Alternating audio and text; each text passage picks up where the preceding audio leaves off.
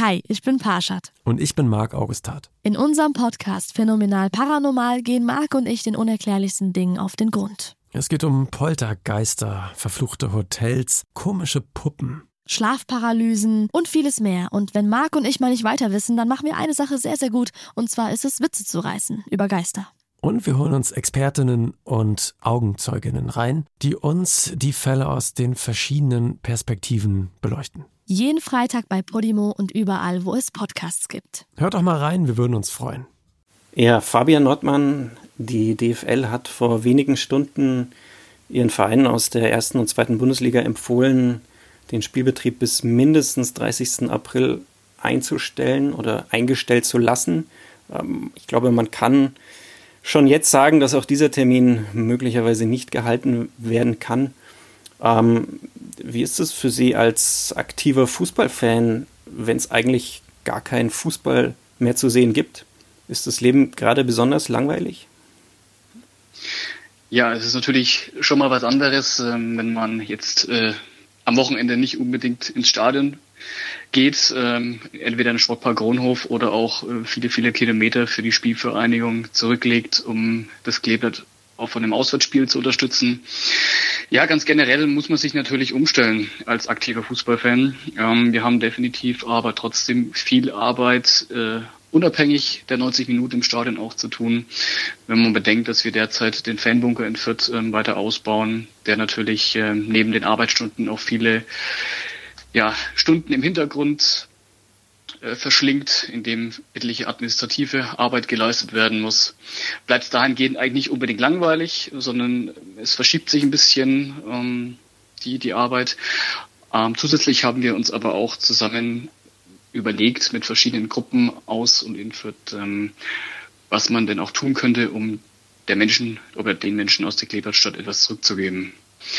Dahingehend haben wir uns beschlossen. Das heißt, die aktiven Fangruppen und Ultragruppen der Spielfirma Fürth als auch die Sportfreunde Rohnhof e.V. gemeinsam mit der antifaschistischen Linken Fürth, mit dem Bündnis gegen Rechts und dem Infoladen Belario eine Initiative ins Leben zu rufen, die Kleeblatt Fans, aber auch Menschen aus der Kleeblattstadt aktiv in dieser schweren Zeit unterstützen möchte. Ja, liebe Hörer des Fürther Flachpasses, über dieses Engagement von Kleeblatt-Fans wollen wir in dieser Folge unseres Kleeblatt-Podcasts sprechen und zwar mit Fabian Nordmann. Er ist 29 Jahre alt, ist aktiv bei der Ultragruppe Horridus 1000 und äh, ist auch aktiv in dieser Initiative Fürther sind solidarisch.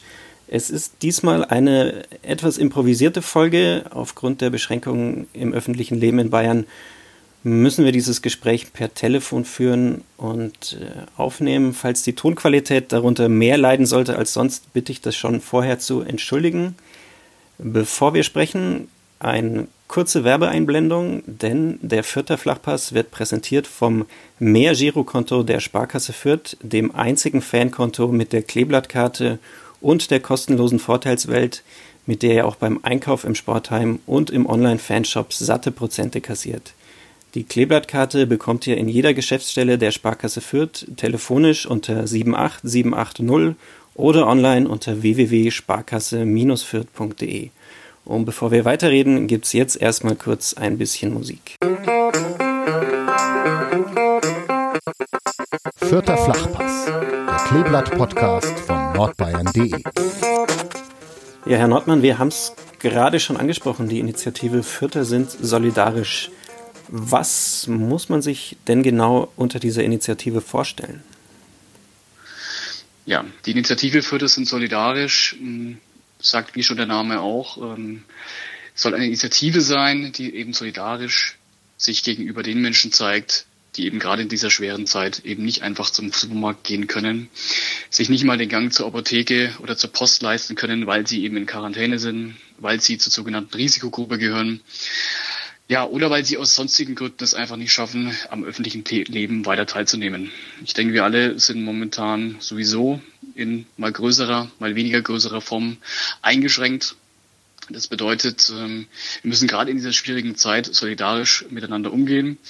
Deswegen wird diese Initiative genau diesen Menschen unter die Arme greifen und ja, den Gang zum Supermarkt, den Gang zur Apotheke oder auch mal den Gang zur Post erleichtern.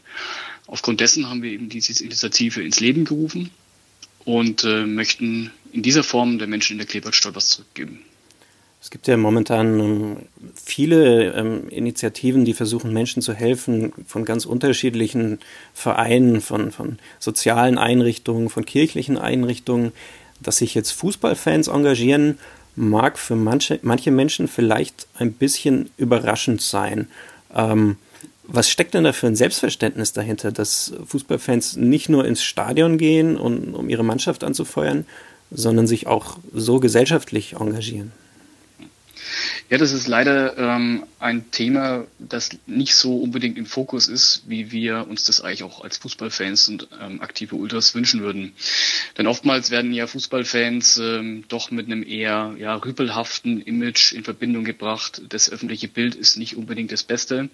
Und durch viele karitative, aber auch soziale Projekte, ähm, die weniger im Fokus sind, werden eigentlich seit Jahren ähm, ja, durch verschiedene Gruppierungen rund um Fanszenen eigentlich schon angestoßen. Ähm, Selbstverständnis dahingehend haben wir eigentlich klar uns äh, 24-7 eigentlich unserem Lieblingsverein in dem Sinne der Spielverein Fürth äh, zu widmen. Auf der anderen Seite sehen wir uns aber auch in der Verantwortung, ähm, unserer Stadt auch was zurückzugeben. Ich meine, wir leben in einer Stadt, wo eigentlich die Stadt und der Verein so eng miteinander verwurzelt sind wie nur an selten, an seltenen Standorten. Und ja, durch unser Engagement bei unserem Verein haben wir als unser Selbstverständnis aber auch ganz klar, dass wir Verantwortung übernehmen wollen. Verantwortung im Außenbild unseres Vereins. Das heißt, wie verhalten wir uns auf der Bühnen? Wie leben und gestalten wir aktive Fankultur in Fürth aus? Ähm, und parallel dazu sehen wir uns genauso aber auch verpflichtet, ja, die politischen Themen unserer Stadt mit anzupacken. Das kann ja eigentlich so eine Initiative wie das und solidarisch sein. Das kann aber auch mal der, das Engagement gegen rechts sein, wie jetzt ähm, erst vor vergangenen Wochen bei der Demo gegen die AfD, wo ja auch etliche Klebert-Fans mit dabei waren und auch die ganze Demo mit initiiert haben. Ähm, und es kann aber auch äh, ja der, der Kampf für mehr Freiraum sein, für mehr Jugendkultur. Das können, wie gesagt, viele verschiedene politische Themen innerhalb der Stadt sein. Insgesamt muss man aber sagen, dass das Selbstverständnis weit über die 90 Minuten im Stadion hinausreicht. Die, die Ultras stehen natürlich auch oft in der öffentlichen Kritik ähm, für Grenzüberschreitungen, sei es jetzt der Einsatz von Pyrotechnik auf der Tribüne, sei es zum Beispiel durch Beleidigungen kurz bevor die, die Corona-Pandemie Deutschland getroffen hat, äh, gab es eine hitzige Diskussion um, um Dietmar Hopp in den deutschen Stadien. Ähm, wie reagieren jetzt die Menschen? Also Sie haben jetzt im Vorgespräch erzählt, Sie, Sie kommen gerade zurück von einem Einkauf von, von einer alten, für eine alte Frau. Gibt es bei den Menschen da Berührungsängste, wenn da ein Fußballfan vor der Tür steht und Ihnen die Butter vorbeibringt?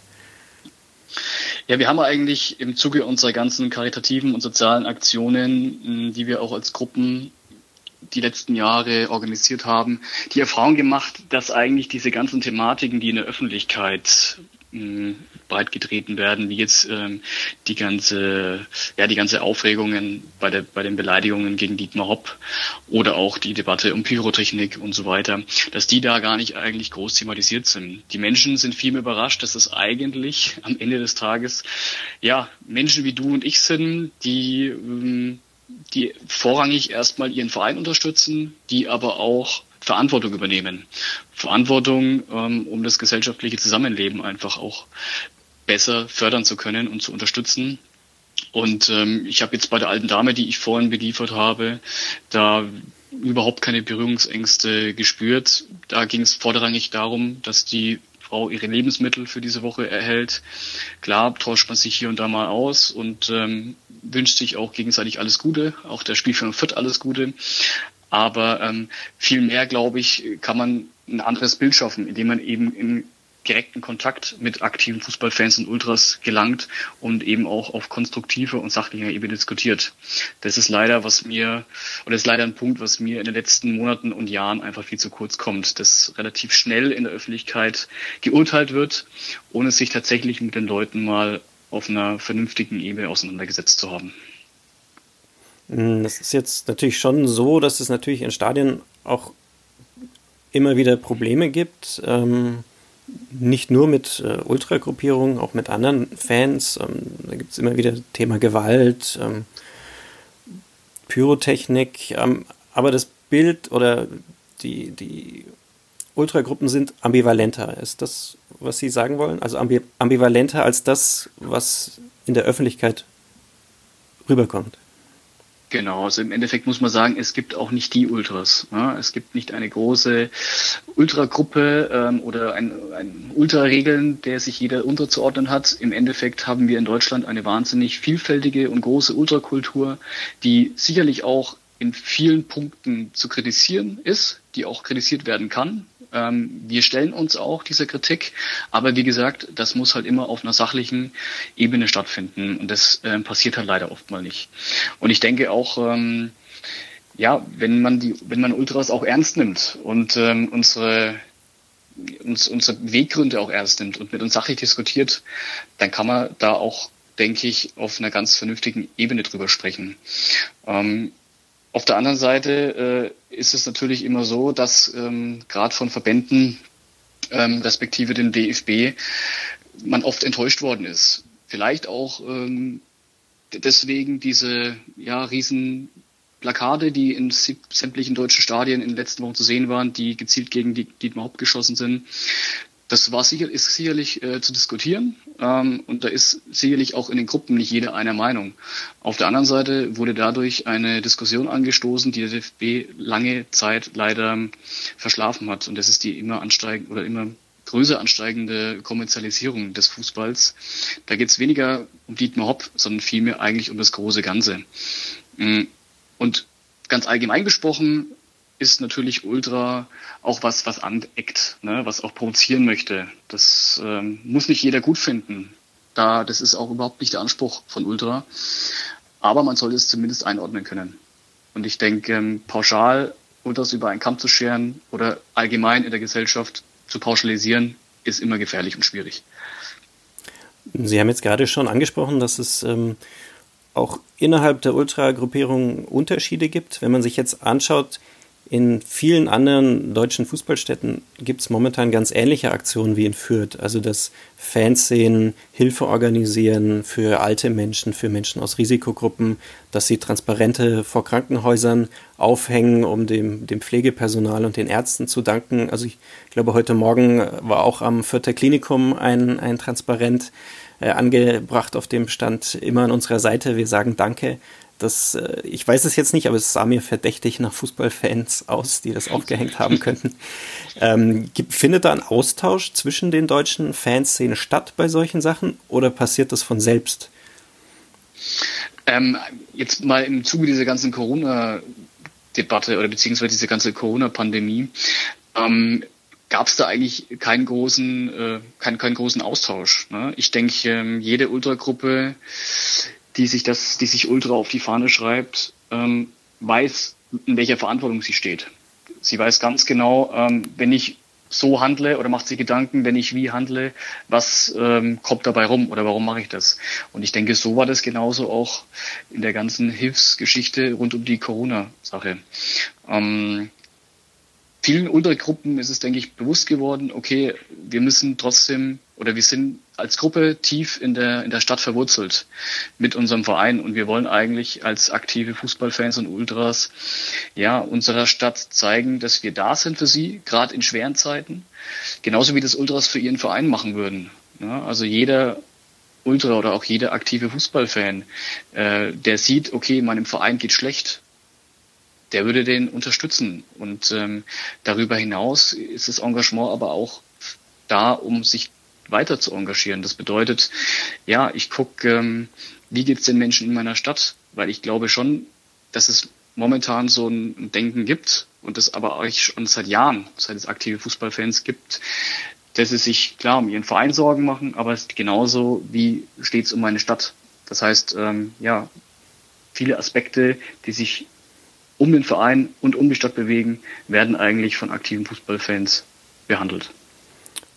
Würde man denn als, als Fußballfan, der sehr, sehr stark, also Ultras sind ja sehr, sehr stark mit ihrem Verein verbunden und auch mit der Stadt, in der dieser Verein spielt, verbunden, aber muss man nicht im Angesicht von so einer Pandemie zum Beispiel sowas dann auch ein Stück weit fallen lassen? Also ich meine, wenn euch ein, ein Clubfan, der in Fürth wohnt, anruft und Hilfe möchte, dann werdet ihr den ja auch, äh, dem werdet ihr ja auch helfen, schätze ich mal. Ja. ähm, na, generell, wenn, wenn uns jemand aus Fürth anruft, ähm, ist es uns erstmal egal, wer am Ende des, Tele des Telefons den Hörer abnimmt. Uns ist es äh, zunächst mal wichtig, braucht der Mensch Hilfe oder nicht. Ähm, wir fragen da auch nicht jetzt erstmal, zu welchem guten und vernünftigen Verein er geht, sondern ähm, ja, schon, wenn der Mensch Hilfe braucht, dann werden wir natürlich helfen. Ja.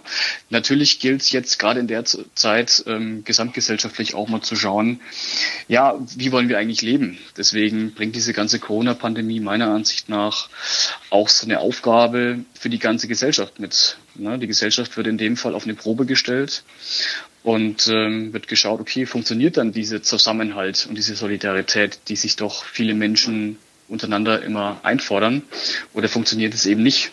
Also ich sehe es ähm, vielmehr an dem Beispiel Hamsterkäufe, na, dass wir da als Gesellschaft ähm, noch einiges an Nachholbedarf haben.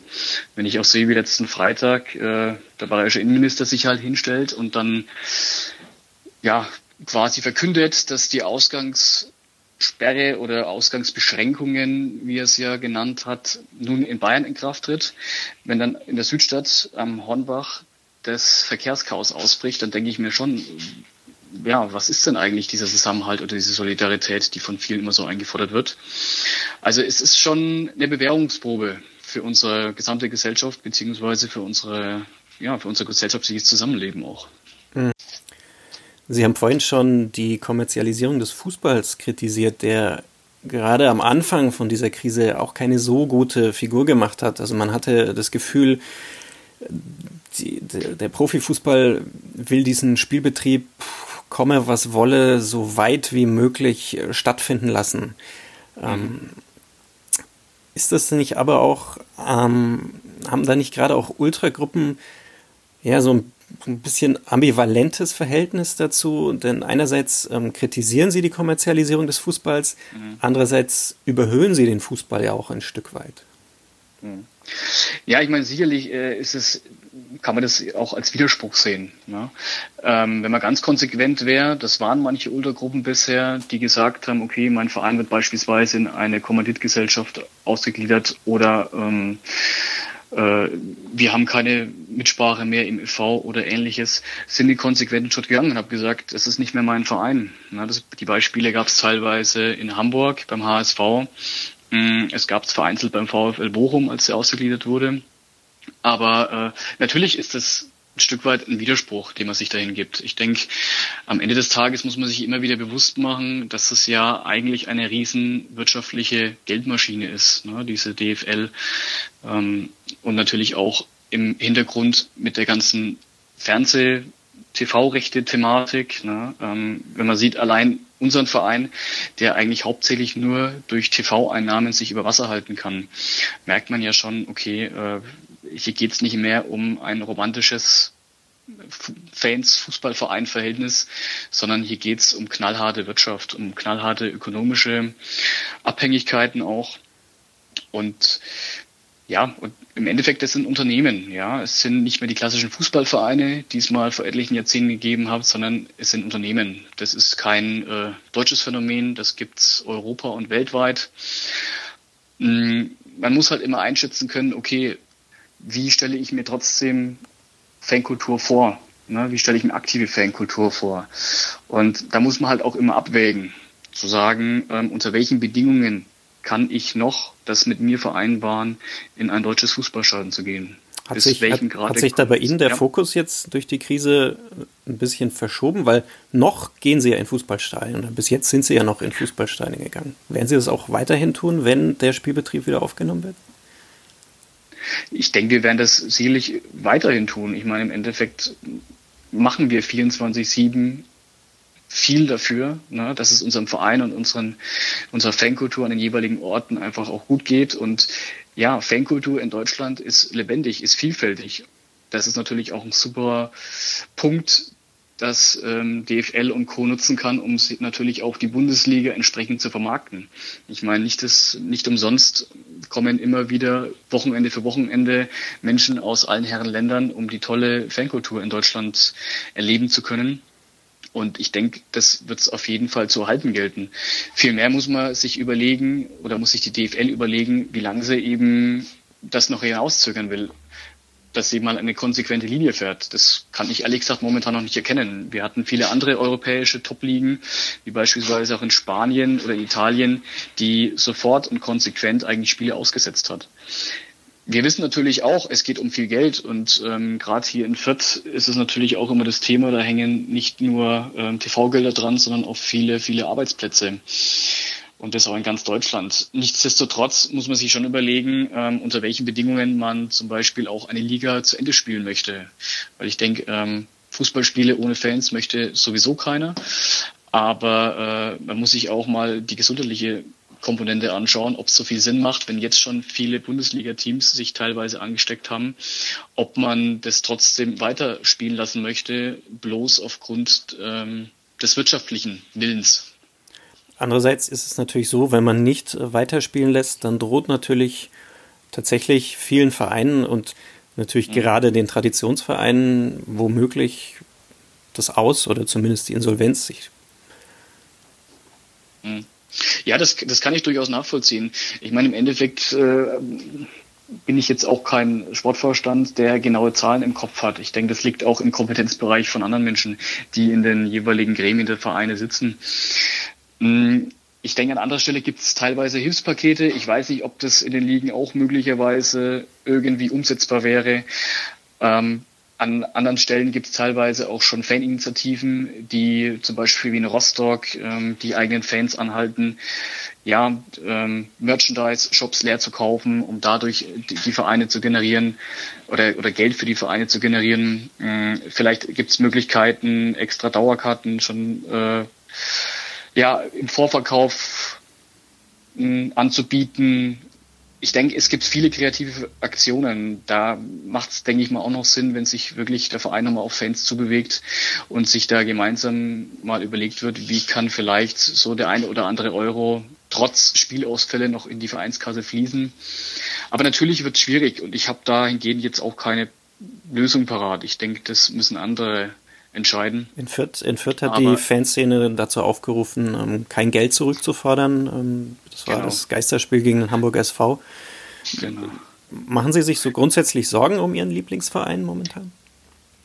Ich denke, klar, mache ich mir Sorgen, weil es ähm, auf, momentan auf irgendeine ungewisse Zukunft rausläuft.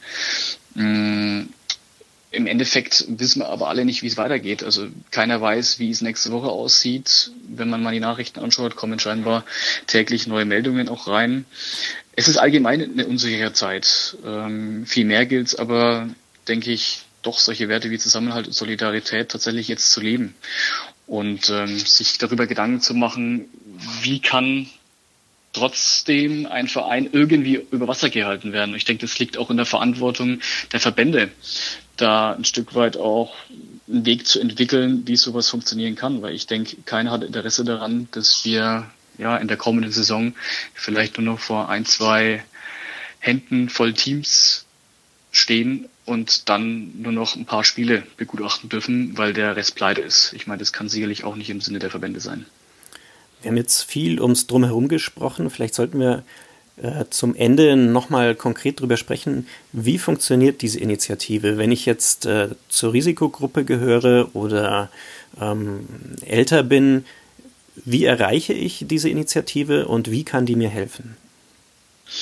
Also generell sind wir immer von Montag bis Freitag erreichbar. Wir haben die verschiedenen Telefonnummern, die öffentlich auch einsehbar sind, beispielsweise auf der Homepage der Stadt Fürth oder auch an sämtlichen Flyern aufgedruckt, die in Apotheken, in Supermärkten und sonstigen Einzelhandelsgeschäften in Fürth ausgehängt sind. Die haben wir geschalten und auf drei verschiedene Stadtbezirke aufgeteilt eben die drei Stadtbezirke, in die die Stadt Fürth logischerweise auch aufgeteilt ist.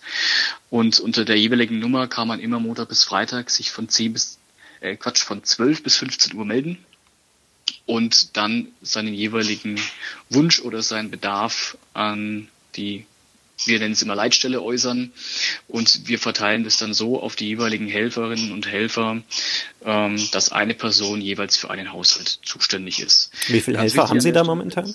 Wie viele ja, Helfer sind Wir haben 130 Menschen, die sich momentan rund um die Initiative engagieren und da auch bereit sind, Haushalte zu beliefern oder auch mal äh, den kurzen Gang zur Post oder zur, zur Apotheke auf sich zu nehmen.